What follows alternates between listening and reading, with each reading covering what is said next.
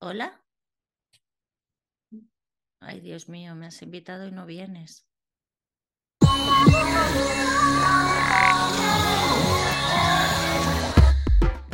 Hola y bienvenidos a Cierra el libro al salir, un podcast de literatura en el que hablan los libros, las personas que los escriben, también las personas que los leen. Eh, yo soy Fernando Vicente y por suerte para todas vosotras no estoy solo en esta aventura. Me acompaña la poeta eh, inmovilizada, Ana Vidal. ¿Qué tal, Ana?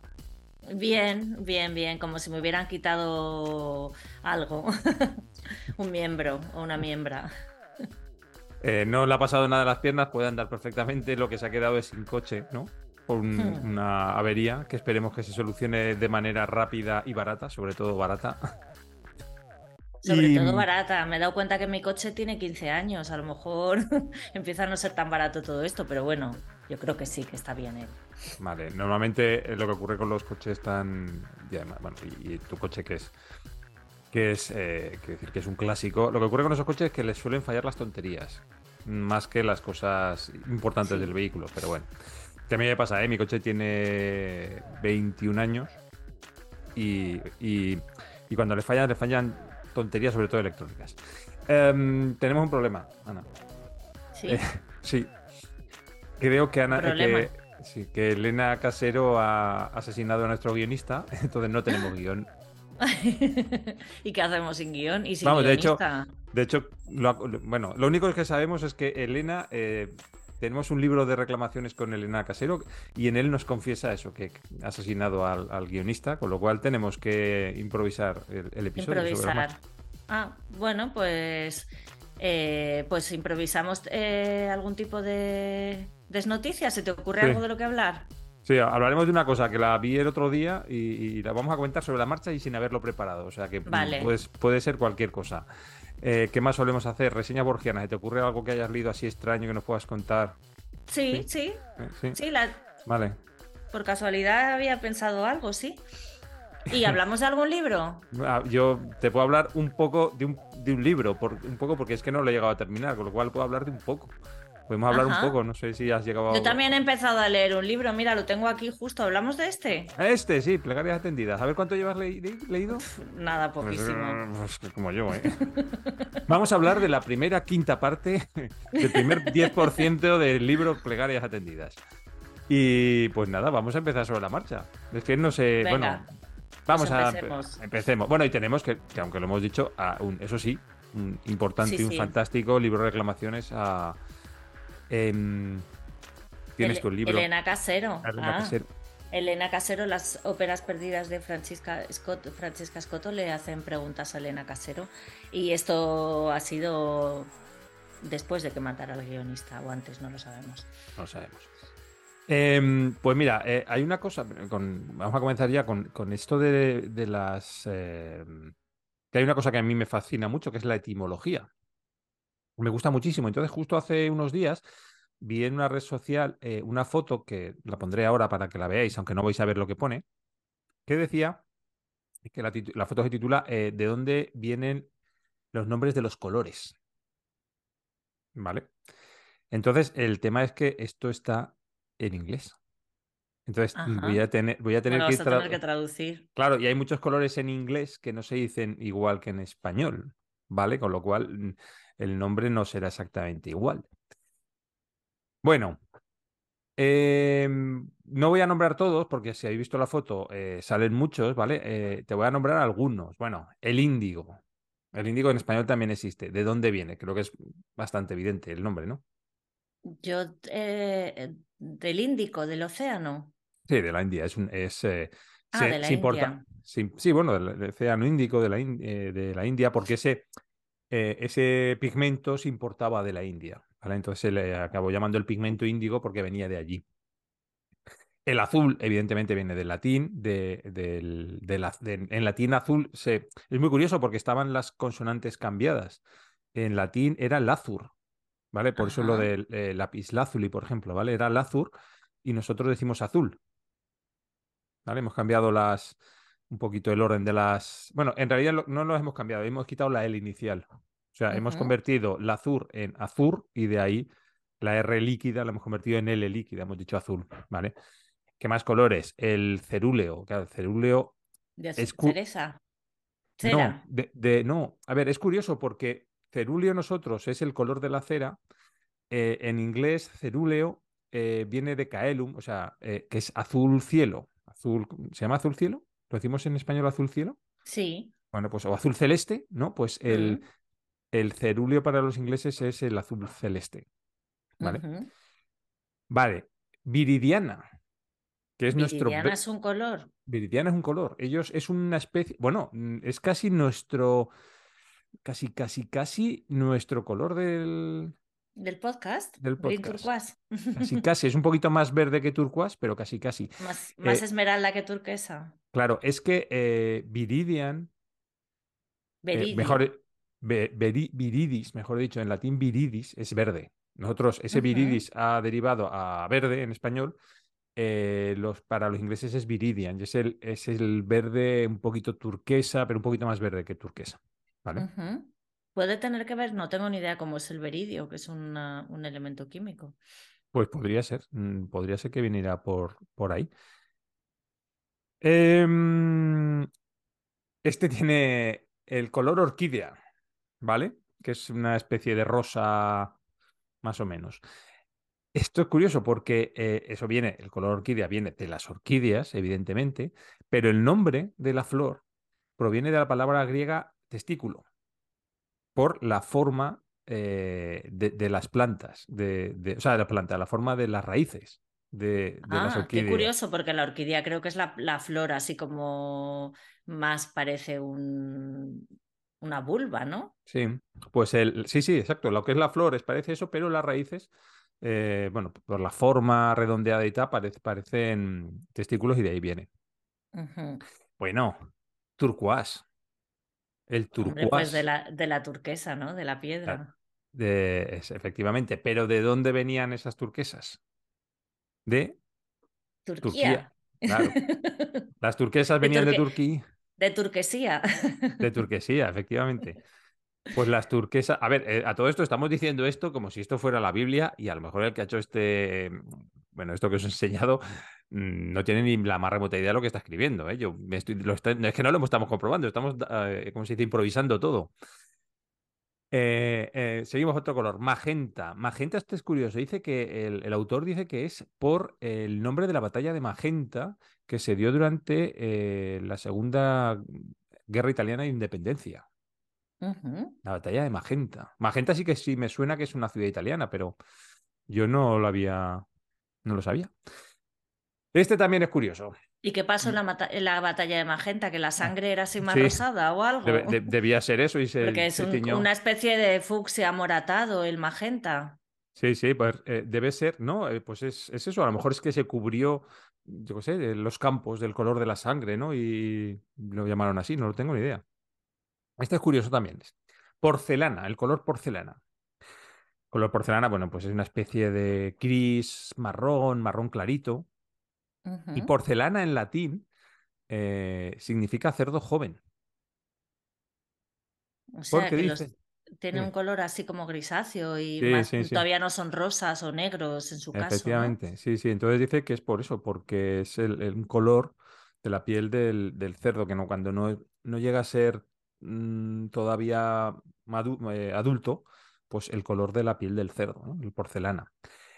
Este también es curioso. em, bueno, no curioso. Beige, el color beige, eh, hace referencia Ese a viene que. de Mrs. Beige, ¿no? ¿De Mrs. Beige? ¿Cómo? Mrs. Beige, ¿no conoces a Mrs. Beige? No. ¿Quién es Bueno, luego si, si, si puedes, si el montador sigue vivo, pones una foto de Mrs. Beige, luego te mando. Es un personaje mm, de, bueno, yo la conozco de, de Instagram, de redes sociales y tal, y es como una activista, artista, eh, que es una mujer vestida toda de Ah. beige, que busca escenarios beige y hace como un poco apología y, va- y en el bolso lleva un martillo. Ah, vale, vale. Es muy, es muy, muy interesante el personaje, luego pone una foto. Vale. El color beige eh, hace referencia a una palabra eh, griega antigua que se llama esbisos, que se, supongo que se pronunciará de una manera parecida y que significaba eh, lana. Ajá. O sea, digamos que el color beige es el color de la lana. Claro, de la, lana, de la, oveja. virgen, el color beige de la lana virgen. Mm. Del mismo modo, el color kaki hace referencia a una palabra persa, eh, la palabra kak, que significa de color de tierra. Y no de caca. Y no de caca, exactamente. y luego, sin embargo, los kakis, yo no sé si en Canarias eh, hay kakis, la fruta, son como muy naranjas. Es una fruta que parece una naranja realmente. Y además es muy curioso porque ese, em, yo no sé si has visto el, kaki árbol, o sea, eh, una plantación de kakis.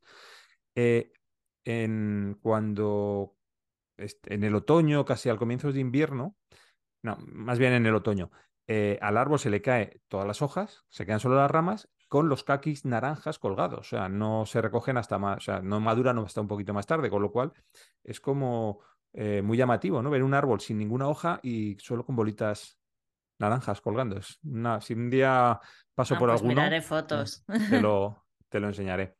Vale. El color, el color chartres, que es como un amarillo mm, no sé, una especie de amarillo, eh, es porque es el color de un licor que producían en un monasterio francés que se llamaba Chartres. ¿vale? Ajá. No es por los vuelos baratos. No, no por los vuelos baratos. Fucsia eh, viene del apellido del eh, botanista alemán que descubrió o que le dio nombre a esa planta, la planta fucsia, la flor fucsia. Entonces él se llamaba Leon, Leonhard Fuchs y de ahí salió fucsia. Mm. Hay un par de. ¿Está, ¿está el Verderles? Eh, no, no está el Verderles. Mm, no, hay un Kelly Green, que es, eh, que es el color, el nombre oficial del color de Irlanda, del verde irlandés, es el Kelly Green. Hay un par de, nombres de, de, colores que hacen referencia al gusano del cual, o al gusano o al bicho del cual se extraía el pigmento para producirlos, ¿vale? Uno es vermellón, que eh, viene de, eh, de vermis, que es gusano en latín, o gusanito, ¿vale? Y el otro es, em, mm, mm, mm, bueno, sepia, porque se saca de, la sepia, ¿no? De la tinta de la sepia. Y había otro. Había otro que llegaré y lo encontraré en algún momento. Bueno, pues ahora no lo encuentro. Pero vamos, la sepia y el vermellón, ambos, vienen de los bichos de, donde se saca el, el, y, no que no hay ningún. Bueno, claro, porque a lo mejor se han nombrado en otros sitios, ¿no? Pero la cochinilla es el típico pigmento rojo. Por ejemplo. También. Y el otro día. Sí. Dime. No, no, dime, dime. No, que el otro día estuve en, un sitio aquí cerca del aeropuerto, unas charcas que hay así para bañarse, y había unas, una especie de planta de esta enredadera como uña de gato, que, pero así como más pequeñita y estaba toda roja. No eran las flores, era la propia planta que era roja, pero así visto desde lejos parecía como un campo rojo, ¿no? Y había bastante, hice una foto que que se veía como muy rojo y tal, y, y, cuando, o sea, yo me di cuenta porque estaba tumbada al lado de unas y, lo estaba pisando y se me pusieron los pies rojos y dije, anda, esto seguro que se utiliza para tintes porque... Sí, puede ser. Mm. Cuando una, algo te tiñe, pues lo normal es que se utilice, si no es venenoso ni nada, pues que se utilice para tintas, ¿no? Y no, mm. no, parecía venenoso. Ya, ya, he encontrado aquí otro color. Uno era el vermellón, que, que viene de vermus, o sea, de, de, gusano en latín, y el otro es el carmesí, el carmesí también viene de una palabra persa que hace referencia a lo mismo, a, gusanos que dan color. O sea, ambos colores, que además son muy similares porque son, ambos son rojos, eh, vienen los dos de bichos, que alguno de los dos será de las cochinillas que dices tú, seguramente. Puede ser, sí. El color naranja viene de la fruta, el color ámbar viene del ámbar. Eh, este lo tengo que traducir porque no sé qué color es. El taupe pone, taupe. ¿Qué color es el taupe? Es una especie de gris oscuro. Voy a ver si, si mi traductor del móvil me dice qué es. El color topo. Topo, pues el animal. Topo. por el color. Claro, el topo es un animal así como gris, ¿no? El Borgoña, evidentemente, eh, pues viene del vino. Del vino. El, color... el color Burdeos, ¿no? Burdeos. Mm. El color mandarina, que es un poquito. Mm, a ver, el color mandarina en español viene de la fruta, que yo creo que en algún episodio he explicado que, realmente es una fruta bastante reciente, que no es una fruta, es una fruta que empezó a tomarse en España eh, a finales del siglo XIX y que se llamó mandarina para que hiciera referencia a China porque el nombre naranjas de la China ya estaba patentado, entonces tuvieron que cambiar el nombre. En inglés realmente ese color es el tangerine. De hecho, hay alguna bebida que se llama así. Y eso, si, en inglés hace referencia a que eh, en, o sea, los ingleses eh, esa fruta le importaban eh, a través del puerto de Tánger. Ah, Entonces hace, hace, referencia a, eso, a, Tánger. Bueno, el color siena, que es un marrón también rojizo, oscuro, hace referencia a que se obtenía de tierras de Siena, de esa ciudad italiana. Y luego ya estamos acabando. Me parece que ya me queda o el color ocre, que viene de una palabra eh, griega que significa eh, amarillo pálido. ¿Y el negro? Y, pues el negro no está, pues es curioso. Porque es la ausencia de color. Mm, sí, tampoco está blanco, ¿eh? que es la suma de todos los colores. Pero eso es curioso, sí. Además, sí que viene de latín, evidentemente, por el nigrus y todo esto, pero no sé, qué significaría. No sé. Bueno, Fernando, entonces, ¿de qué libro hablamos? Te, voy a hablar un poco de lo poco que he leído del libro Plegarias Ascendidas de, Truman Capote. ¿Vale? Eh, eh, es que, ¿sabes lo que ocurre? Que, bueno, aparte que es que no me ha dado tiempo a leerlo porque se me ha complicado mucho este mes, eh, empecé a leer la introducción del libro y casi es más fascinante que el libro en sí. O sea, me he dejado el, libro electrónico aquí abierto para poder leer un trozo. Eh, sí, pero bueno, si, te parece, primero te cuento un poco sobre Truman Capote, porque claro, es el típico nombre que te suena mucho, pero luego mm, nos cuesta a lo mejor ubicarlo, ¿vale? Bueno, pues Truman Capote nació en 1924, murió 60 años después, en 1984, eh, en Estados Unidos. Eh, el apellido Capote lo toma de su padre, ¿vale? era canario. Anda. Ah, Capote, claro, yo conozco a, Juan, a algún Capote. Pues el padre de. Bueno, miento, no es su padre. El segundo marido de su madre, o sea, él será, no sé quién es, es hijo, pero el segundo marido de su madre eh, era un canario, un militar que fue en el siglo XIX a Cuba, ¿vale? A, pues a Cuba, ¿no? Y luego ya se quedó, ya se quedó en, en Estados Unidos. Entonces es, eh, pues se llama José García Capote. Y ese era el padrastro de mm, Truman Capote y Truman Capote perdón, tomó su apellido de ahí. Em, Truman Capote vivió durante su niñez en granjas por el sur de Estados Unidos, porque de hecho él nació en Nueva Orleans, en todo el sur de Estados Unidos. De hecho, vivió en el mismo pueblo que Harper Lee, la autora de Matar a un ruiseñor, y em, eh, él dice que bueno, que eran, era él era homosexual, eh, Truman Capote era homosexual, entonces que en ese pueblo pues tenía muchos problemas, le hacían lo que se dice ahora hacerle bullying, ¿no? Y que realmente su única amiga era Harper Lee y que ellos se dedicaban, bueno, como, pasa en, el libro Matar a un ruiseñor, se dedicaban a ir a los juicios porque eh, el padre de Harper Lee era abogado y ellos dos se dedicaban a ir a los juicios. En vez de ir al cine o al teatro, lo que fuera, pues, pues, se escapaban y se iban a ver juicios. es curioso, ¿no? que era muy amigo de ella. Lo curioso de, Truman Capote es que es un personaje muy conocido, incluso su imagen es bastante conocida y ya ha salido en bastantes películas, pero no es un autor especialmente prolífico. O sea, él escribió unas cuantas novelas antes de su gran éxito, que fue Desayuno en Tiffany's, que luego en el cine fue eh, Desayuno con Diamantes en la traducción española, que esa novela es del año 58, que fue un relativo éxito, y luego en el 66, ocho años después, escribe publica, más que escribe, porque escribirlo lo escribió durante mucho tiempo, publica A Sangre Fría, que es, eh, digamos, aunque no es exactamente cierto, se considera como el inicio de las novelas de no ficción. ¿Vale? Aunque no es exactamente cierto porque unos meses antes había publicado otra novela, otro autor muy similar sobre otro caso, ¿no? Entonces, A Sangre Fría es una especie de novela, mm, o sea, una novelización de un caso real de un asesinato de una familia. Es una especie de crónica, ¿no? Sí, una especie de crónica, mm, pero está muy novelizada, o sea, los personajes, realmente es como si estuvieras leyendo una novela, lo que pasa que está jugando en el límite.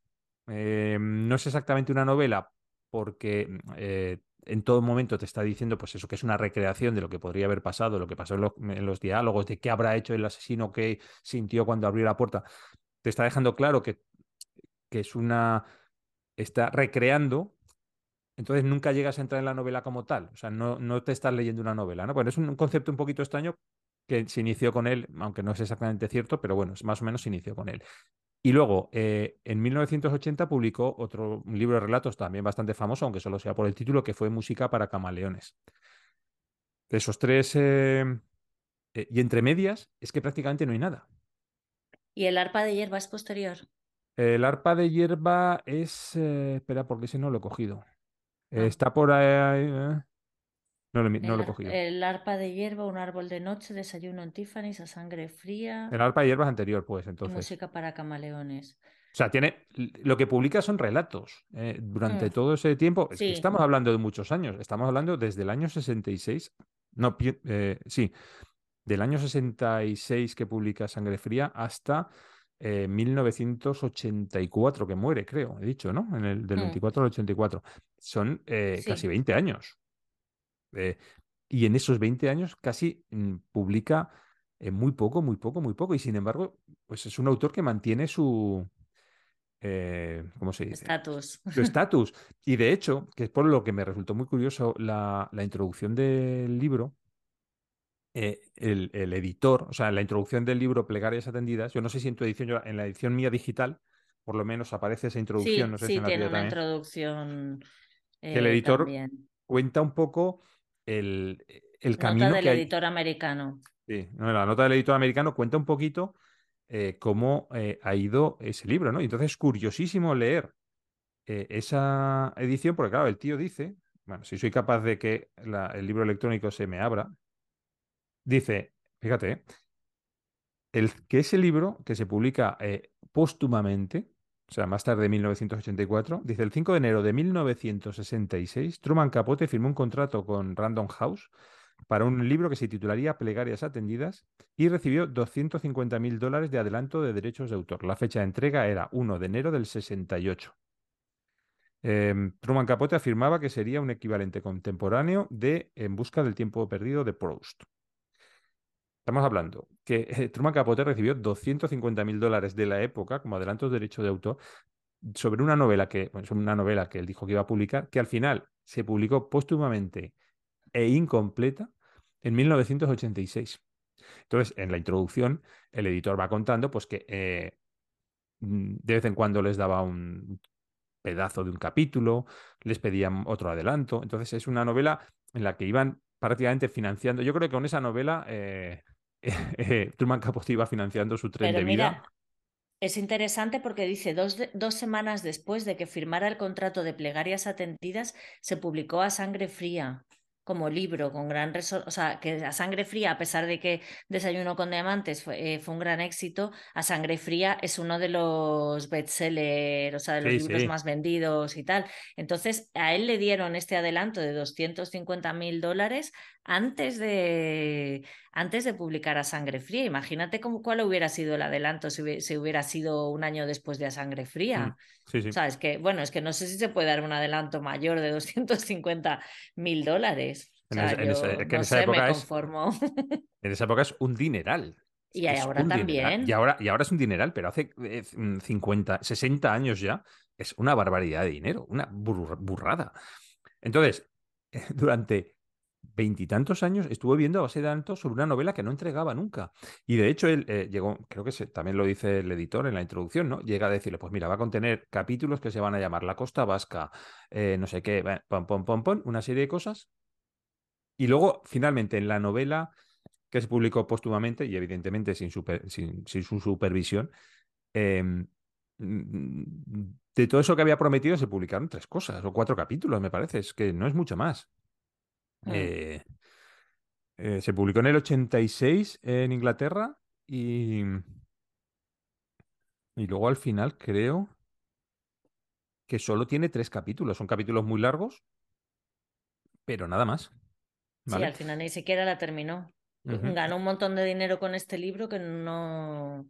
Luego, claro, luego si se ha vendido es porque es Truman Capote y porque Eh, aparte, como no tiene tanta obra, ¿no? Como dices, cuando un autor tiene poca obra, pero es un muy buen autor como, como él, ¿no? Que a pesar de que él no estaba muy contento con su forma de escribir, o sea, en la época en la que intentó escribir plegarias atendidas, se daba cuenta de que él podía haber escrito mejor todo lo que había escrito, que no había dado de sí todo lo, que no había sido el mejor escritor que podía ser en, en la redacción de, de, sus libros, que no tenía una redacción y es muy interesante esa, esa parte ahora yo, yo no lo voy a encontrar porque no la he subrayado ni nada, pero, pero esa parte en la que el propio Truman Capote habla de, de, la, de la de la inteligencia literaria, ¿no? De, de, la inteligencia del escritor me parece muy interesante porque mm. esa sensación eh, la, la, tenía Truman Capote y la puede tener cualquier persona que escriba. O sea, decir, es que podría, es que no es esto lo que quiero hacer, es que yo quiero hacer algo mejor, ¿por qué no puedo alcanzar eso que, quiero hacer, no? Y me parece muy, muy interesante, sí. Y además, eh, mm, y eso está un poquito enlazado, eh, eso que he contado antes de que fue amigo de Harper Lee, eh, a, Truman Capote le fastidió bastante que Harper Lee con Matar a un ruiseñor ganara el premio Pulitzer. Y de hecho, eh, en algún momento dado, lo que pasa, eh, que siempre se ha achacado a, bueno, a sus problemas con el alcohol y a sus eh, problemas con las drogas, etcétera, etcétera, llegó a decir que no era verdad que, Harper Lee hubiera escrito esa novela, que la había escrito él.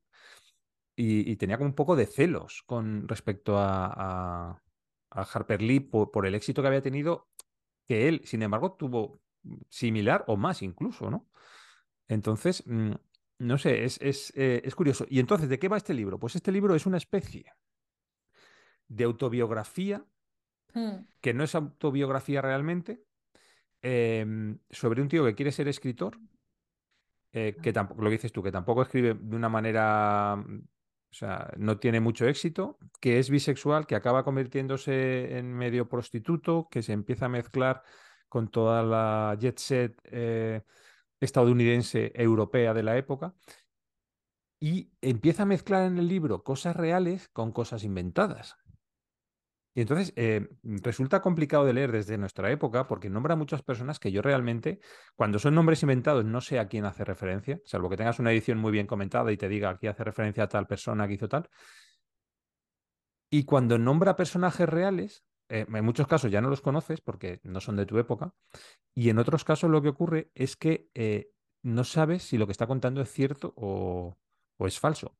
Debe de ser cierto porque eh, cuando se publicaron algunos adelantos de la novela, de esos capítulos, estando todavía vivo Truman Capote, mm, gran parte de la jet set que le invitaba a sus fiestas dejó de hacerlo por algunas cosas que contaba ahí que formaba parte de la privacidad de ese círculo, ¿no? empezó a contar ciertas cosas. Eh, y de hecho, eh, eh, mira, hace recientemente que estaban hablando, no sé, un, documento, en un reportaje, no sé, del país, del mundo, no sé de qué periódico, estaban hablando de la homosexualidad de las casas, en las casas reales europeas. Entonces nombraban el caso de no sé qué príncipe griego o inglés, no sé quién, ahora mismo no recuerdo, y las referencias a su vida homosexual lo que estaban haciendo era referencias a eso que publicó Truman Capote. O sea, simplemente el periodista lo que había cogido son los dos párrafos, porque además fue un copia-pega absoluto, porque luego los leí yo en el libro, que hacía referencia a lo que Truman Capote contaba en este libro. Pero es que Truman Capote en este libro mezcla ficción y realidad. Algunas personas son reales. Habla de un playboy muy famoso que debió ser un tío que homosexual, que se acostaba pues con la élite europea, estadounidense, económica y no sé qué y otros personajes no son reales. Entonces. Eh, claro, es, complicado. y, será verdad, y, será verdad lo que cuenta de los personajes reales. Claro, es que no lo sabes tampoco. a ver, no Lo sabes. Claro. Entonces, ¿qué ocurre? Que es un libro complicado de leer porque necesitas estar todo. Es como, a ver, es que luego tiene párrafos muy brillantes e ideas muy brillantes, como la que has comentado tú acerca de sus límites como escritor, eh, que, eh, claro, es como si estás viendo el programa este de Telecinco de Sálvame, ¿vale? Todo cotilleos, cotilleos, cotilleos, y de repente te, mm, tienes media hora de filosofía. Entonces, mm, la, media hora esa de filosofía compensa todos estos cotillos, pero es que a mí los cotillos me aburren soberanamente. Entonces, todos estos comentarios que hace, mm, pues que, porque son, el libro es muy de eh, Menganito de tal, era un empresario que rondaba por todos los bares de homosexuales de Tánger buscando un culito joven que llevarse a la cama y luego les regalaba a todos plumas de oro con nácar y se les conocía a sus chicos como, entonces, claro, eran cosas de estas que dices, ya, pero es que esa parte a mí no me interesa. Y entonces es por lo que a mí me ha costado tanto avanzar con este libro, que de hecho no lo he acabado. Ah, pues a mí, a mí sí que me, me está gustando y, supongo que a mí sí que me gustan los, los cotilleos, porque los cotilleos también hablan un poco de, de las personas, ¿no? Y, de, mm. y un poco del ambiente que había en la época, de que, había en la época y que posiblemente en muchas cosas eh, siga existiendo, ¿no? En, esas, en esas instancias, digamos, a las que a las que no llegamos y me gustan las descripciones que, Perdón. Se te ha caído la jarra. y de las descripciones que hace de, de algunas cosas. Yo he subrayado aquí alguna, algunas frases, no, no muchas, porque como ya te digo que no he avanzado mucho, me preguntó si estaba tatuado y cuando le dije que no, sus ojos excesivamente inteligentes se vidriaron y se escurrieron hacia otra parte. Me gusta esa, esa descripción, es escurrirse, ¿no? Cuando no quieres, cuando te mm. deja de interesar algo o algo así. Luego, hablando de Miss Langman, no tenía miedo de los truenos ni de ninguna otra cosa, excepto del amor no correspondido y del éxito comercial. Que eso me parece muy interesante también, el miedo al éxito, porque tanto hablar del miedo al fracaso, dices, pero si estamos fracasando todos los días, lo, lo verdadero. El otro día leí algo así, ¿no? Lo verdaderamente difícil es, es, afrontar el éxito, porque el fracaso lo tenemos más que afrontado. Hay una, una anécdota, eh, bueno, los Beatles antes de que publicaran su primer disco, tenían otra batería que no era Ringo Starr, que era Pete Best, que era un tío así como muy guapete y, que dentro de los conciertos era el que realmente llamaba la atención mucho más que los otros. Eh, belleza física, además era un tío profesional y sabía tocar de verdad, no era un aficionado y tal. Y eh, por la razón que sea, los otros tres Beatles decidieron echarlo del grupo antes de, de grabar su primer disco. Entonces, eh, parecía como el fracasado de los Beatles, ¿no? Y entonces él, una entrevista muchos años después, dice, vamos a ver, dice, yo no he dejado de publicar discos, dice, evidentemente, no al nivel de los Beatles, de trabajar, de ir de gira, de no sé qué. Dice, y es que soy mucho más feliz. Mm. O sea, mm, dice, yo no hubiera sabido afrontar eh, el éxito de los Beatles. Dice, soy mucho más feliz no, no teniendo éxito. Bueno, por lo menos ha sido feliz, no sabe si ha sido mucho más feliz porque no ha, no ha podido vivir la otra No, pero él decía que, que, no, se veía capaz de asumir lo que había pasado con los Beatles, o sea, el, el, endiosamiento, no, no era capaz de asumir es que De repente algo te, eso te tiene que cambiar mucho más que el seguir aceptando fracasos. Eh, nos quedan 30 eh segundos para decir que, bueno, eh, el libro está muy bien escrito, tiene mucho salseo. Sí, a mí me parece, bueno, yo claro, no me he leído mucho, pero me está gustando. Mm. Eh, lo, seguiré en ello. Mm. Ya nos lo cuentas, me cuentas el final, que es lo que me he ¿vale? no hay final porque se murió antes. Bueno, pues tenemos aquí a Elena Casero Viana, escritora y eh, técnico de empresas turísticas, mm. técnica, ¿no? De empresas turísticas y ha trabajado hasta su jubilación en la multinacional For España. Sí. Ha publicado las novelas Tango sin memoria, demasiado bueno, de Talentura, demasiado tarde, Mira Editores, Tribulaciones de un sicario, de Talentura, donde nunca pasa nada, Talentura, el libro de relatos Discordancias, de Talentura y el libro de microrelatos Luna de Perigeo, de Encuadres. Ha colaborado en distintos libros colectivos de relatos publicados por editores policarbonados, Mira Editores y Generación Bibliocafé, y sus microrelatos han sido publicados en Grandes Microrelatos 2011, de Antología a la Logia del Microrelato, Despojos del REC, la Microbiblioteca, que ha ganado y ha sido finalista en, el concurso de la Microbiblioteca, y Lecturas de España, una antología vivant de estos relatos traducidos del, del francés. Aquí tenemos a eh, Las óperas perdidas de Francesca Scotto, que es su última novela, que le va a hacer un libro de reclamaciones. Va a entrevistar hoy a, Elena Casero y cuenta lo que ha pasado, Fernando, con... Pues que, sospechamos que Elena ha asesinado al guionista de, nuestro podcast. Tiene, fama Elena de asesinar con facilidad. Porque no tenemos guion ni, ni, nada. Se nos ha perdido. No nos ha llegado el guion Es un programa un poco casero hoy. Pues sí. Y alguien, alguien ha matado al guionista y no vamos a, no vamos a señalar a nadie. Eso, eso es lo que hacía Gila en los chistes, sí. sí. y nada, voy a ir con la, con la primera pregunta. ¿Qué hace por aquí? ¿Está de viaje de negocios? Eh, yo estoy de viaje ya de descanso perpetuo. Bueno, calla, uf, por Dios, suena ya como si me hubiera muerto. Esta vez te has matado a ti misma. Sí, tampoco es para tanto. Pues nada, eh, pues, pues eso, de asueto continuo. Pero vamos que muy bien. Es lo que tiene la edad, aparte de traer arrugas y otras, y otras cosas menos visibles, pues te, en fin, te deja un poquitín de, de, descanso cuando ya llevas unos cuantos años trabajando. Pues eso, y, y, de cultivar huerta y mirar por la ventana y ver el monte, que este todavía sigue vivo y que siga así muchos años. Uh -huh. O sea que muy bien. Muy bien. ¿Le, ¿Le importaría contarnos qué sucedió? ¿Dónde? Pues el guionista es lo que puso. Eso nos ha dejado.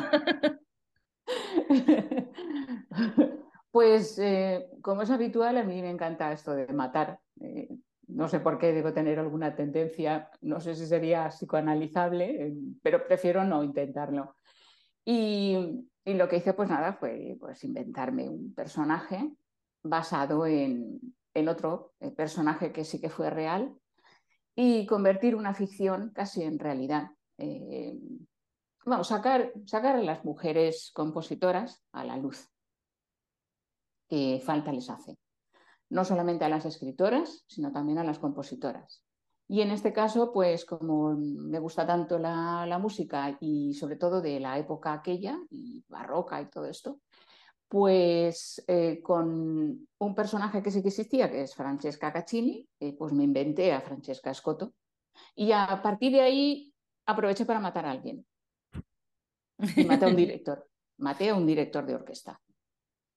Supongo que mi, mi sobrino no me lo tendrá en cuenta, que es director. Muy bien. ¿Lees lo mismo que yo? Sí. Muchas veces sí. No sé qué pasa que tenemos también la misma, no lo sé, pues eso, la misma creencia. Nos gusta lo mismo, más o menos. Pero sí, eh, solemos coincidir muchas veces. Sí, ¿verdad? Eh, Le leemos también a la misma gente en Facebook también. que recomienda, que recomiendan libros. Sí. No, Sí. eh, Es curioso porque yo no entro, no soy muy de redes sociales, no las suelo usar mucho y cada día menos. Y alguna vez que he entrado en Instagram y he visto que, pues, que ponías lo que leías o la portada de un libro que ibas a leer o que habías leído o que, o que estabas leyendo, y alguna vez hemos coincidido casi casi en el tiempo ¿eh? de, de, leer el mismo libro. Y yo sí que no, no, no entro en redes sociales, con lo cual no, no va por ahí la, la coincidencia. Sí, pero no sé, supongo que por, por eh, la afinidad de los gustos o que ya dentro de todo nos conocemos hace muchos años. Uh -huh. Entonces, eh, creo que nos conocemos nuestros, nuestras aficiones. Entonces, sí, es normal que coincidamos. Y porque nos gusta mucho leer, evidentemente. Claro. Sí. Porque con un libro entre las manos estamos muy felices, entre otras cosas. Sí. Claro. ¿Qué va a hacer con este manuscrito? ¿Con cuál? ¿Con el de las óperas? Con, Pues el, que ahora con el que tengas entre las manos ahora mismo. Con el que tengo entre las manos ahora mismo, eh, ya está en una editorial y lo publicarán en octubre. Y aquí mm, matar, bueno, no, Sí. suena, suena, suena feo que lo diga, pero aquí a quien he matado es a mi madre. Entonces, eh, no la he matado. es un, proceso, un proceso natural y, lógico, de, la edad. Entonces saldrá en octubre, es una novela también donde el papel de las mujeres es importante, sobre todo de un trabajo que no se tiene mucho en cuenta, es el de cuidadora, cuando te conviertes en la madre de tu propia madre Uh. Y empiezas a recuperar a través de su desmemoria la memoria general, la memoria de tu familia, incluso tu propia memoria. Y de eso va el siguiente manuscrito y espero pues eso que en octubre salga y que y bueno, pues que vaya bien. Porque ya tengo susto. Tiene buena pinta. Ya veremos, a ver. ¿Tanto trabajo para qué? ¿Tanto trabajo para qué? Pues sobre todo para disfrutar. Y yo sé que ya no me van a dar el premio Nobel a estas alturas, eh, ya casi que me lo han confirmado.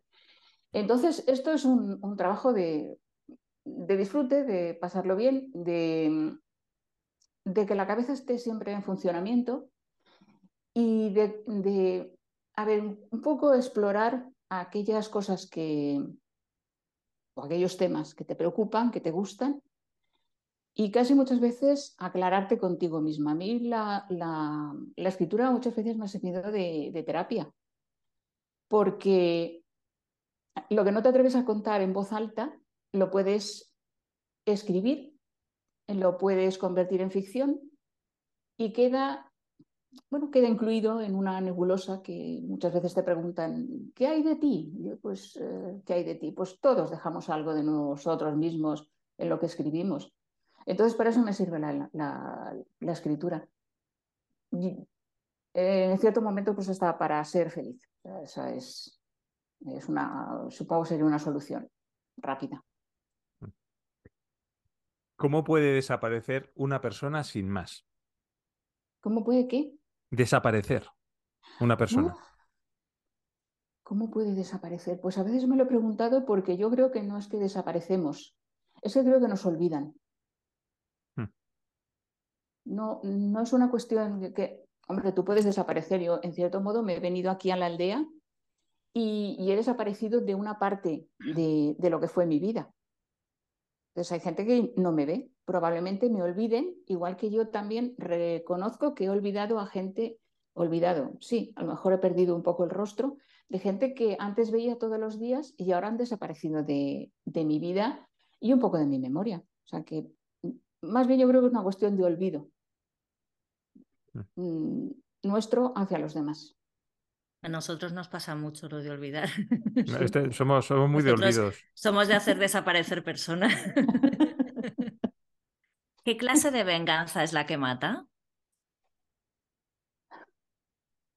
Yo creo que el odio. Como estamos tan rodeados de odio por todas partes, y no sé si es una venganza general, no lo sé, pero esa es a lo mejor a la que más, a la que más le temo, porque tú matas y matas y punto, ya está, han dejado muerto. Pero el odio va generando, va generando mucha venganza entre todos. No, no sé si me explico, es, un, es más sentimiento que físico.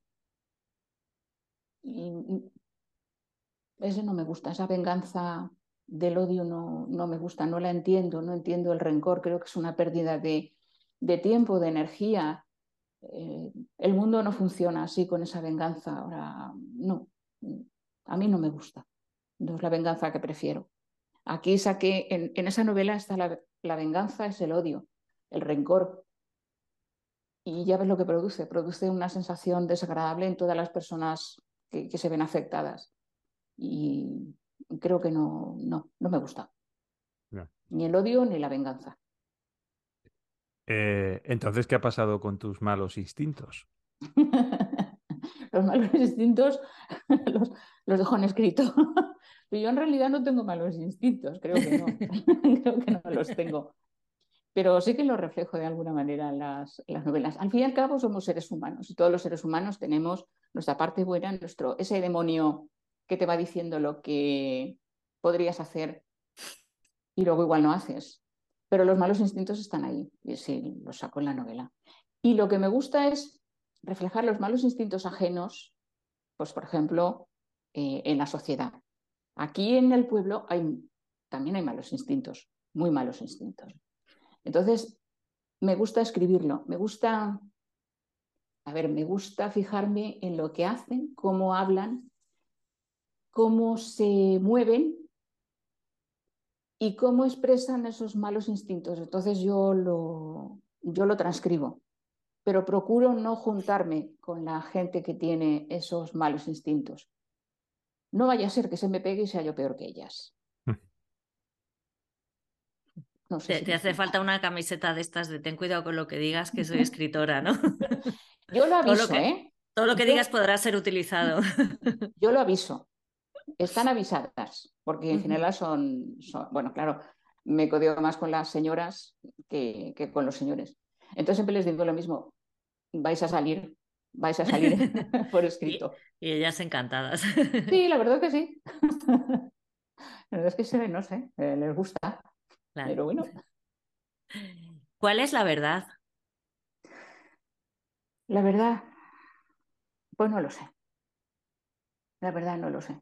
Supongo que cada momento tiene su propia verdad, el día a día. Sinceramente no lo sé, cada uno tiene la suya. Luego la cuestión es que esas verdades pues confluyan en algo bueno. Pero la verdad, ya quisiera yo saber lo que es. Mm.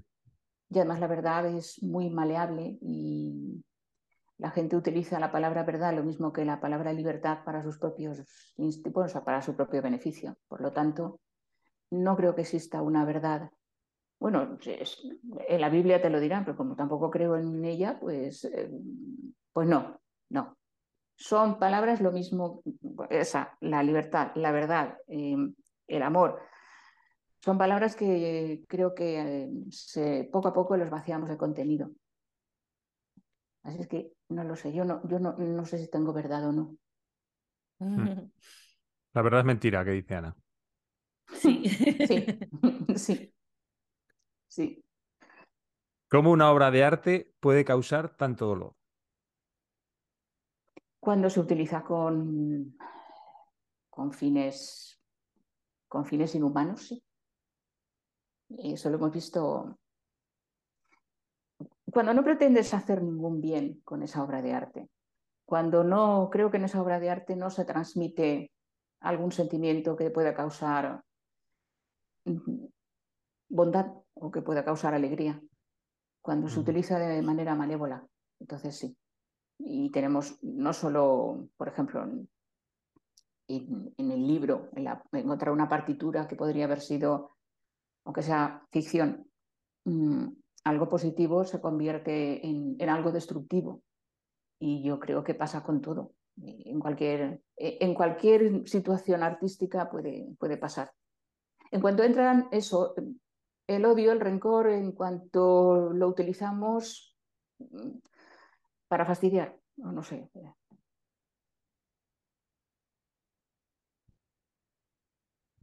¿Cómo sabes que no nos están engañando? Ah, no lo sé porque a lo mejor estoy yo también engañando. ¿Quién te dice que yo no estoy engañando todos los días? Entonces, ¿cómo voy a saber si a mí me están engañando o no? Ahí está el punto de confianza en, lo que crees que es verdad. Pero yo puedo estar engañando exactamente de la misma manera. Aquí no creo que nadie se libre. Aquí no sabemos si estás en la aldea para enterrar a los cadáveres, ¿no? Debajo de las lechugas. Es la, Ángela Lansbury valenciana, pero al contrario. Me gusta mucho el, mundo este. Es que es lo mismo, vamos a ver, todos somos iguales en una ciudad, en un pueblo o, donde sea.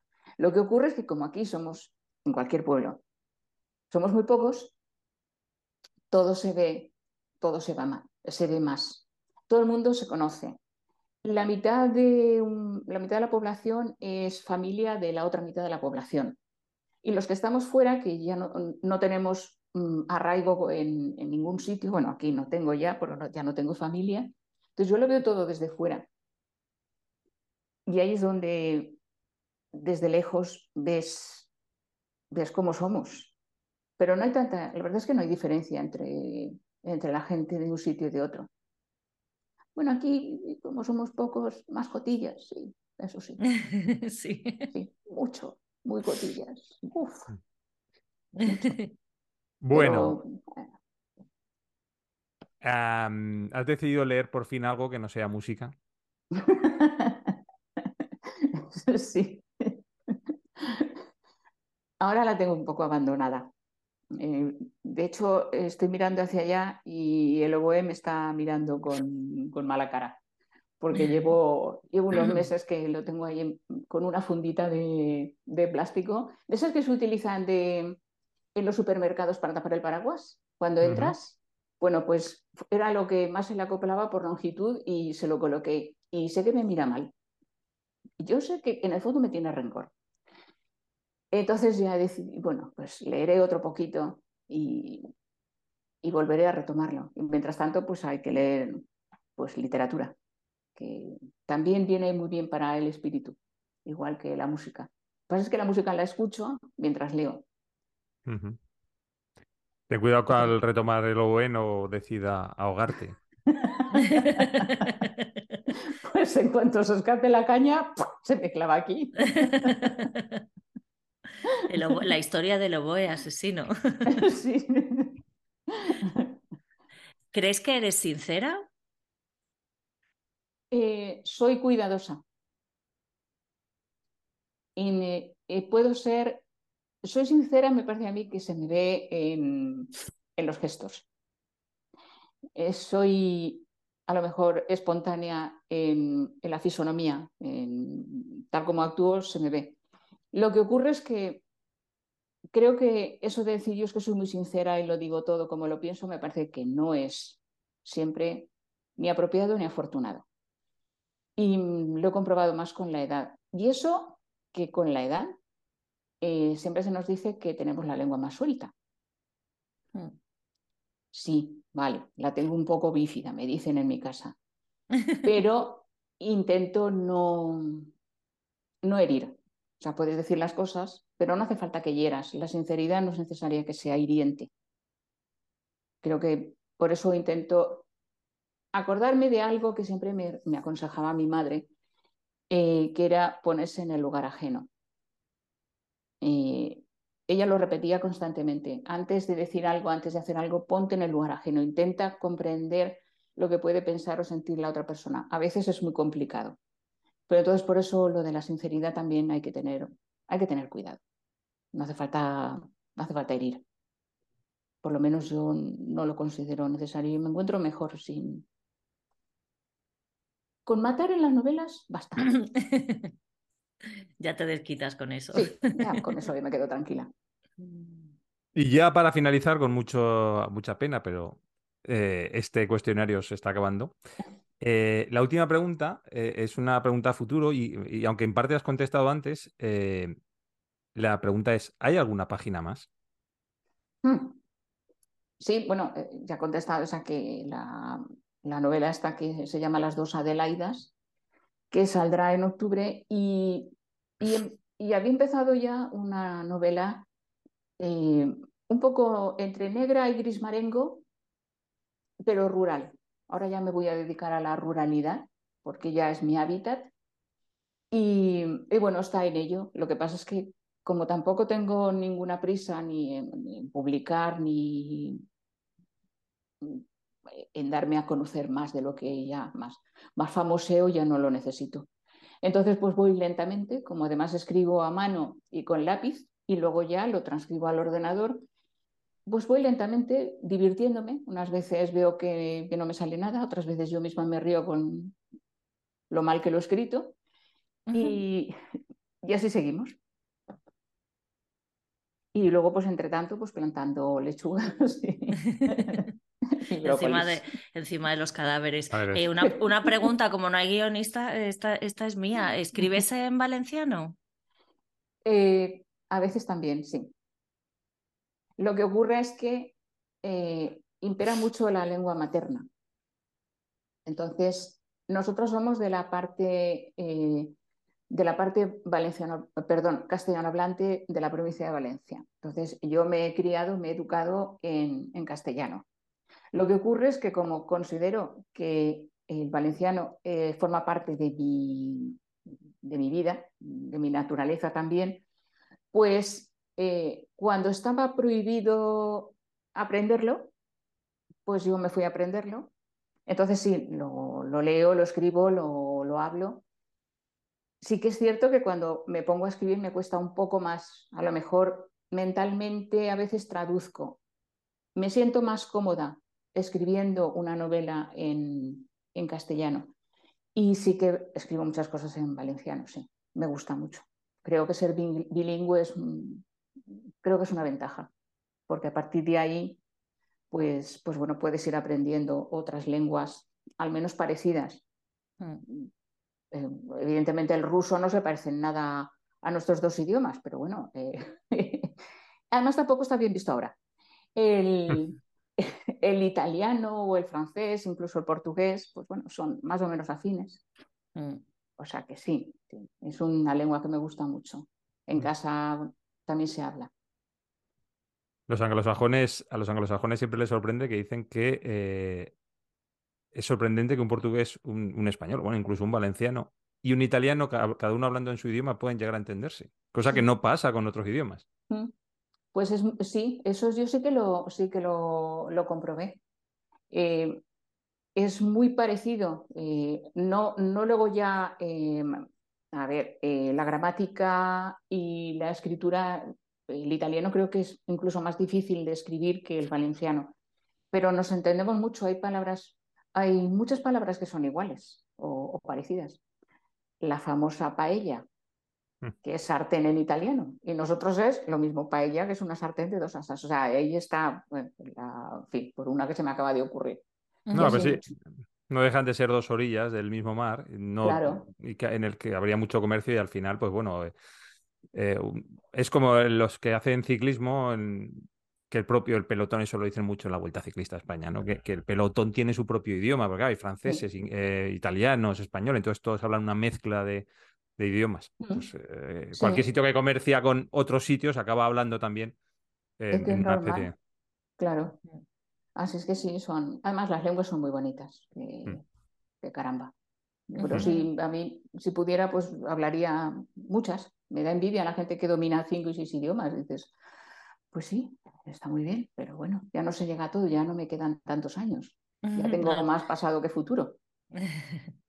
Nunca se sabe, nunca se sabe qué nos depara el futuro. Ni a, cuánta, gente, ni a cuánta gente vas a matar. Eso.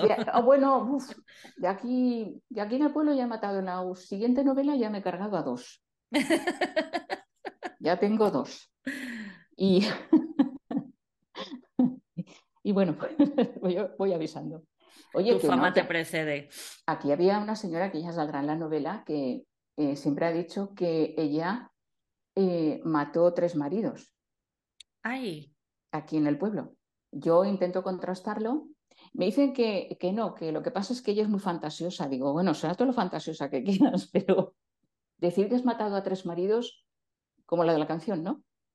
Yo tuve tres maridos y a los tres envenené, pues más o menos. Dice que a uno lo envenenó.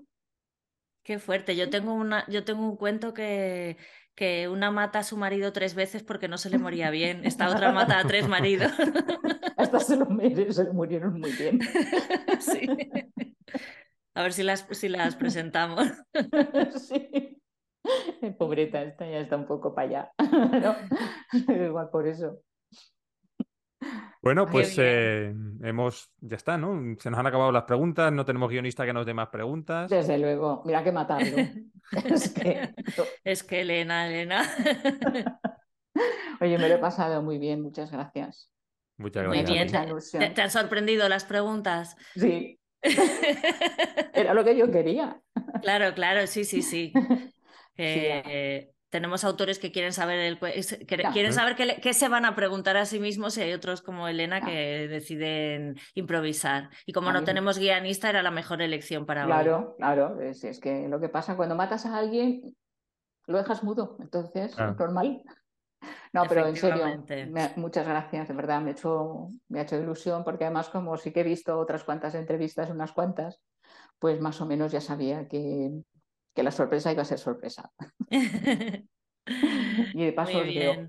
Oye, pues me, me parece súper interesante la próxima novela que, que vas a sacar. Este todavía no me lo he leído porque se lo regalé a una amiga que es música y me mm. pareció muy interesante eh, que leyera tu libro y me lo ha prestado para hacerte la entrevista y de paso ya aprovecharé para leerte. Vale. Ahí he matado al director, pero no he querido tocar al oboísta, que es el personaje principal, porque por favor. Claro, a los oboístas no hay que tocar. Ah, no, en todo no. caso, el oboe que sea el que, el que se haga cargo. que se haga cargo, sí. No.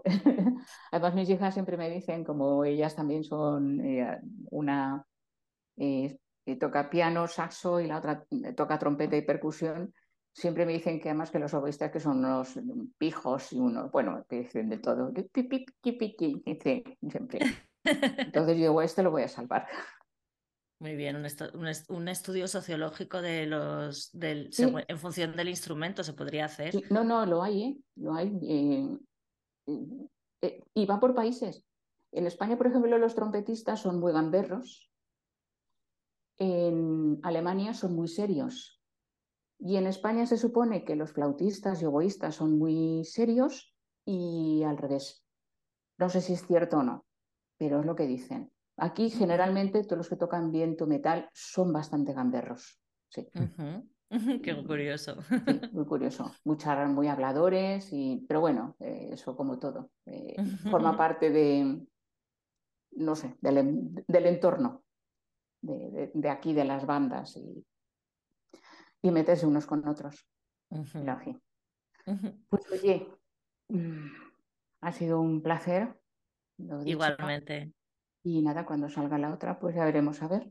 Seguiremos. Vale, sí, sí. Bueno, vas a tener un montón de éxito que- nosotros eh, elevamos a la cierto. fama. Tenemos premios Nobel, así que no, no descartes nada. Lo has descartado muy rápido el premio Nobel. No... Lo has descartado rápido después de salir en Cierre Libro al salir, no, no sabes a dónde te puede llevar la fama. Pues nunca se sabe, pero bueno, Sí, sí. lo intentaré. Voy a empe- empezar a hablar sueco ya. Muy Sara- bien. Sara Mesa era una desconocida antes de que le hiciéramos el libro de reclamaciones. Y de ¿Ves? repente, Sí. ¿Ves? Ahora estamos leyendo en el club de lectura de, de la biblioteca de, de Requena, estamos leyendo Un amor. Ah, ese es fantástico. Entonces, a la semana que viene ya a ver lo que, lo que opinan las, las lectoras. Porque evidentemente son lectoras. Sí, yo lo he visto en las fotos que sois todas lectoras. Está muy bien ese libro. Yo estuve en, el, en un club de lectura, no en el mío, sino en otro de aquí, que traje, que vino Sara Mesa, trajo la, del- la del club de lectura, trajo a Sara Mesa y, y la verdad es que fue muy interesante. Que si no, pues yo no puedo traer a nadie, porque como no tengo, Presupuesto. no tengo presupuesto, pues Mm. entonces, si no, la verdad es que tampoco me hacen mucho caso en, en Requena. Desde aquí reivindico la situación de mi pobre biblioteca, que no tenemos nada, eh, nos tienen más ignorados y más olvidados, entonces, claro, traer a alguien lo tengo que engañar, tengo que traer engañado y decirle Ofrecer que, una paella y... y que duerma en mi casa y invitarlo a una tarde bueno. de, de horchata y, y fartons y cosas así. Eso tampoco es una mala idea, Elena. Ya, bueno, pues ahora sí que sí nos tenemos, nos tenemos que sí, despedir. que sí, se ahora ya nos va a nos va echar a diciendo, nos va a echar. Sí, nos va a echar echar. el zoom este. Bueno, pues, pues nada, Bueno, pues ya Muchísimas te gracias. gracias a contamos vosotros por todo. acordaros de ti. Besitos, Adiós, luego. Un beso. Adiós, adiós. adiós.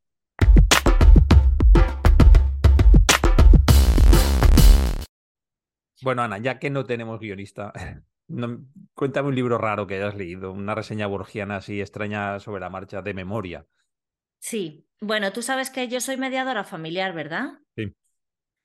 Que bueno, ejerzo bastante poco, pero alguna vez he hecho alguna mediación.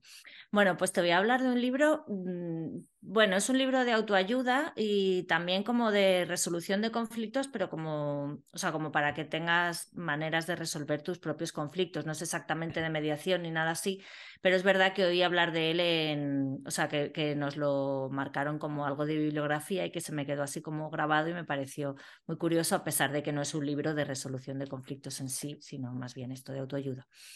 Se llama Escaques cotidianos de Ignacio Gómez. Ignacio Gómez era un abogado toledano aficionado al ajedrez, por eso lo de escaques, Escaque. que descubrió que podía aplicar las tácticas y estrategias del juego a su trabajo y de ahí a la vida. Eh, Este, este hombre, Ignacio Gómez, nació en 1932 y murió en 2018 y fue un abogado civilista, o sea, contratos, obligaciones y, bueno, matrimonial. No sé si sabes un poco tú la diferencia entre unos... Vale.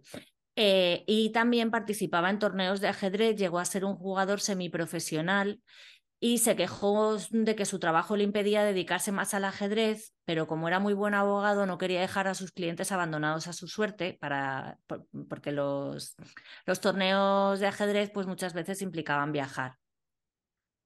Así que como el ajedrez en el fondo era una obsesión personal, no sé si tú has visto Gambito de Dama, Sí, y, esto es lo, de la, la, chica, viendo así las partidas de ajedrez en el techo, ¿no? Sí. Y luego también, por ejemplo, la novela de ajedrez, eh, en el que sí, eh, Zweig. Zweig. que el doctor B consigue mantener la cordura imaginando partidas de ajedrez, ¿eh? ¿no? Eh, pues este abogado empezó, a, imaginar sus casos como si fueran partidas de ajedrez y aplicando las estrategias y movimientos del ajedrez, pues descubrió no solo que tenía mejores resultados, sino que prácticamente ganaba siempre o conseguía acuerdos más ventajosos para las partes. Y como explica en el libro Escaques Cotidianos, pues para él lo más importante es ver dónde colocas el problema, ¿no? El problema el conflicto, lo que sea, pues no, no se trata como de, que el problema sea la torre que tienes que, perdón, el rey al que tienes que hacer jaque, ¿no? Sino más bien mm, si, si, el problema es el alfil, es la torre, el caballo, un peón o, o, la partida completa o llegar al jaque mate. Y esa elección es la, más la parte que a él le parecía más interesante del trabajo, ¿no? Como, como colocar el problema dentro del tablero. Una vez tenía toda la información del caso, jugaba su partida de ajedrez y decidía en qué lugar colocaba el conflicto y así diferenciaba también un conflicto pequeño de uno mayor. A veces las las veces más complicadas tenía que utilizar todo el tablero con sus piezas, pero según contaba en el libro, eso solo ocurrió en una división hereditaria, que ya sabes tú lo que es eso, y en un caso de un plan de ordenación territorial y las consecuentes reclamaciones vecinales. O sea, en casos muy, muy complejos sí que tuvo que como que jugar la partida completa, pero en general se trataba más bien de qué ficha o qué mm, táctica era la que tenía que usar para resolver el problema. Entonces, bueno, pues eh, al empezar a tratar los casos como si fueran jugadas o partidas de ajedrez, incorporó esta forma de resolución también en su vida cotidiana. Y al final la obsesión del ajedrez lo tiñó todo, quizá como una especie de, locura, ¿no? O de trastorno obsesivo compulsivo algo así. Y cualquier complicación de la vida también la resolvía así y descubrió que era un gran método también de resolución de conflictos, como decía al principio. Solo hubo una cosa con la que no pudo, que no pudo resolver así, que fue un cáncer de pulmón del que enfermó, porque eh, empezó a fumar precisamente en las partidas de ajedrez al principio, ¿no? Cuando se dedicaba más a jugar al ajedrez, y no lo pudo dejar hasta, hasta años después en que hizo un enroque y dio jaque mate al tabaquismo en su vida. Eh, pero no al cáncer, ¿no? Y, y bueno, él dice que convivió, que más que luchar jugó con la enfermedad varios años y finalmente, bueno, pues este hombre falleció con 86 años, por lo que se ve que, que jugaron una partida larga y entretenida, ¿no? No sé cuánto tiempo eh, tuvo cáncer, pero bueno. Eh, el caso es que una vez que, ya se jubiló como abogado, eh, se puso a escribir el libro del que estamos hablando y en el que explica a personas legas en ajedrez, o sea, a personas que no sabemos ajedrez, y que no sabemos eh, tácticas y estrategias. A mí no sé si te pasa, pero a mí me estalla la cabeza si tengo que pensar en, tres jugadas más allá de la que estoy haciendo, ¿no? No sé si a, ti te gusta luego. No, me, pasa exactamente lo mismo, sí. Vale, eh, pues eh, mm, explica a personas legas en ajedrez cómo pensar como un ajedrecista. Y, bueno, el libro está dividido en secciones y capítulos en los que habla de táctica y estrategia, de movimientos de fichas, de jugadas maestras, abrir el tablero, el juego lento, el rápido, la fuerza del jugador, la pérdida de fichas, etc. Y a través de todas estas secciones y capítulos da ejemplos de cómo enfrentar los diferentes problemas. En las listas de problemas es muy extensa, van desde la crianza de, de hijos problemas laborales, matrimoniales, mentiras, engaños, búsqueda de cosas tangibles o no, duelos. Bueno, como abogado supo muy bien lo que era enfrentarse a todo tipo de, causas. Y como te digo, es un libro de autoayuda, no de mm. ajedrez, tampoco es un libro jurídico. Y tampoco sé si tuvo mucho éxito ni si se puede encontrar y no sé, quizá hay que leerlo y aplicar alguna táctica de ajedrez para, para encontrar el libro. Claro, también. Y luego, eh, luego eh, cuando resolvía los problemas decía, eh, mm, mi Jaque mate. peón, no, peón 7 a, a reina 3. No lo sé, no lo sé, pero me, me parece bastante curioso, sobre todo, o sea, me encantaría, es un libro que me encantaría echar un vistazo, porque luego tampoco sé si es entretenido, cómo está escrito ni nada, ¿no? No lo he leído, pero me encantaría echar un vistazo precisamente por eso, por esa porque es como si yo, yo siento como que me falta esa inteligencia de que determinadas cosas que yo, si yo tengo que pensar como anticipadamente, a mí me estalla la cabeza, ¿no? Y como el, el emoji este que tiene un... que, Pues ya me pasa eso. Entonces, no sé, me encantaría como poder pensar como un ajedrecista sin, sin que me pasara esto, ¿no? A lo Mm. mejor tendríamos que aprender a jugar al ajedrez, no lo sé. Sí, para empezar tendríamos que empezar a, apre- a- o sea, aprender a jugar. Y luego además, es que es muy, a mí me pasa lo mismo que a ti, ¿eh? Yo, mm, pensar movimientos muy, muy mucho más allá me, me cuesta mucho. A mí me fascina la mente de los ajedrecistas, ¿no? Que van pensando, eh, pues eso, en, en esos movimientos. Es súper curioso. Mm. Es muy curioso. Con los, Eh, con los sudokus también me pasa un poco, que si son así facilitos y tal, bien, pero como se dificulten y tengas que pensar, y si pongo este número aquí, entonces tal, y entonces este, y ya, puff, me vuelvo ya. o sea, nos se falta me profundidad de pensamiento. Sí, sí, sí, no, no sé muy bien, eso la gente que estudie, que sepa sobre las diferentes inteligencias sabrá qué es lo que, qué es lo que fa- nos falta y si se puede desarrollar, ¿sabes? Que... Mm. Yo, yo tengo amigos que juegan y son profesores de ajedrez, ya les preguntaré. Mm, Muy bien, Y les preguntaré, si me les cuentas. preguntaré si cuando discuten con la novia o la mujer o el novio o el marido eh, Si aplican tácticas aplican, el ajedrez, ¿sabes? Sí, y preguntarle si conocen O, a, a este libro de Ignacio Gómez. vale, o tú aprendes a jugar al ajedrez, yo aprendo a jugar al Go, al ajedrez chino, y nos enfrentamos en un problema, a ver, yo con las tácticas del Go y tú con las del ajedrez, a ver quién gana. Primero tendremos que crearnos un problema, ¿no? Ah, tenemos que crearnos un problema. De momento tenemos el problema de no tener guionista, pero vamos, por lo demás no tenemos ningún problema.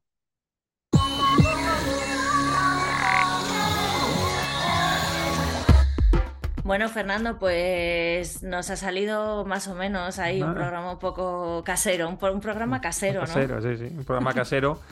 Eh, episodio 52. eh. Estaba pensando A lo mejor no- es eso, ¿eh? es eso.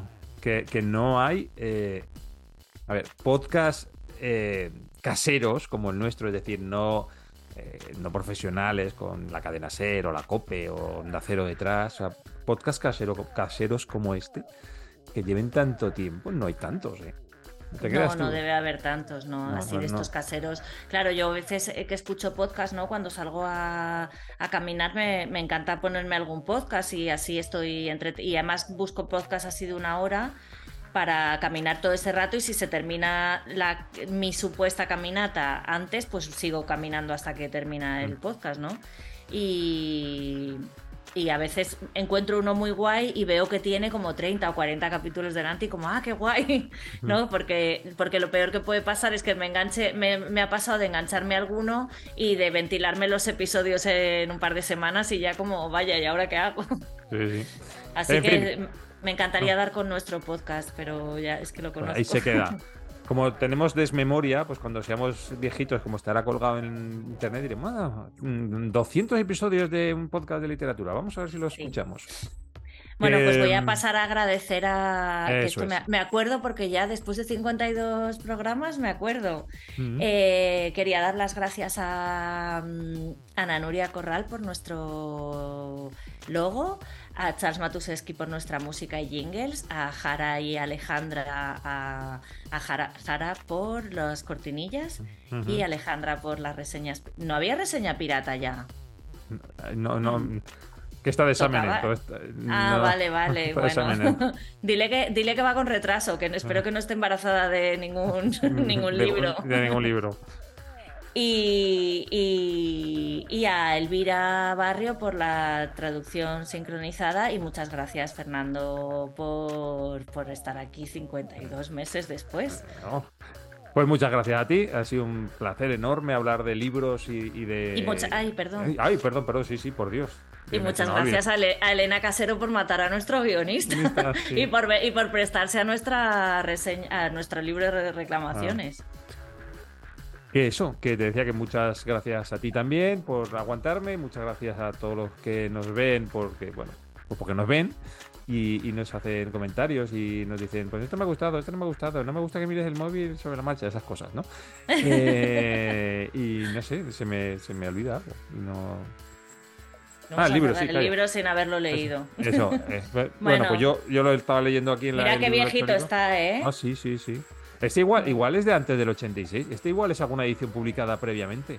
Te voy a decir, este eh, lo compré en Sevilla en una editorial de segunda mano. Pues mira, pone Alan V. Schwartz, editorial Anagrama 1987. Es una primera edición. ¿Eh? La primera edición de un libro del que hemos hablado. Yo creo que es la primera vez que nos pasa. Salvo con las reseñas borgianas, que siempre son primeras ediciones normalmente. No, los libros nuevos sí que nos pasa. El de Andrea ah, yo tenía la ah. primera edición también, creo. Mm, bueno, que lo he cerrado, que nos, nos ah, vamos. Adiós. Adiós.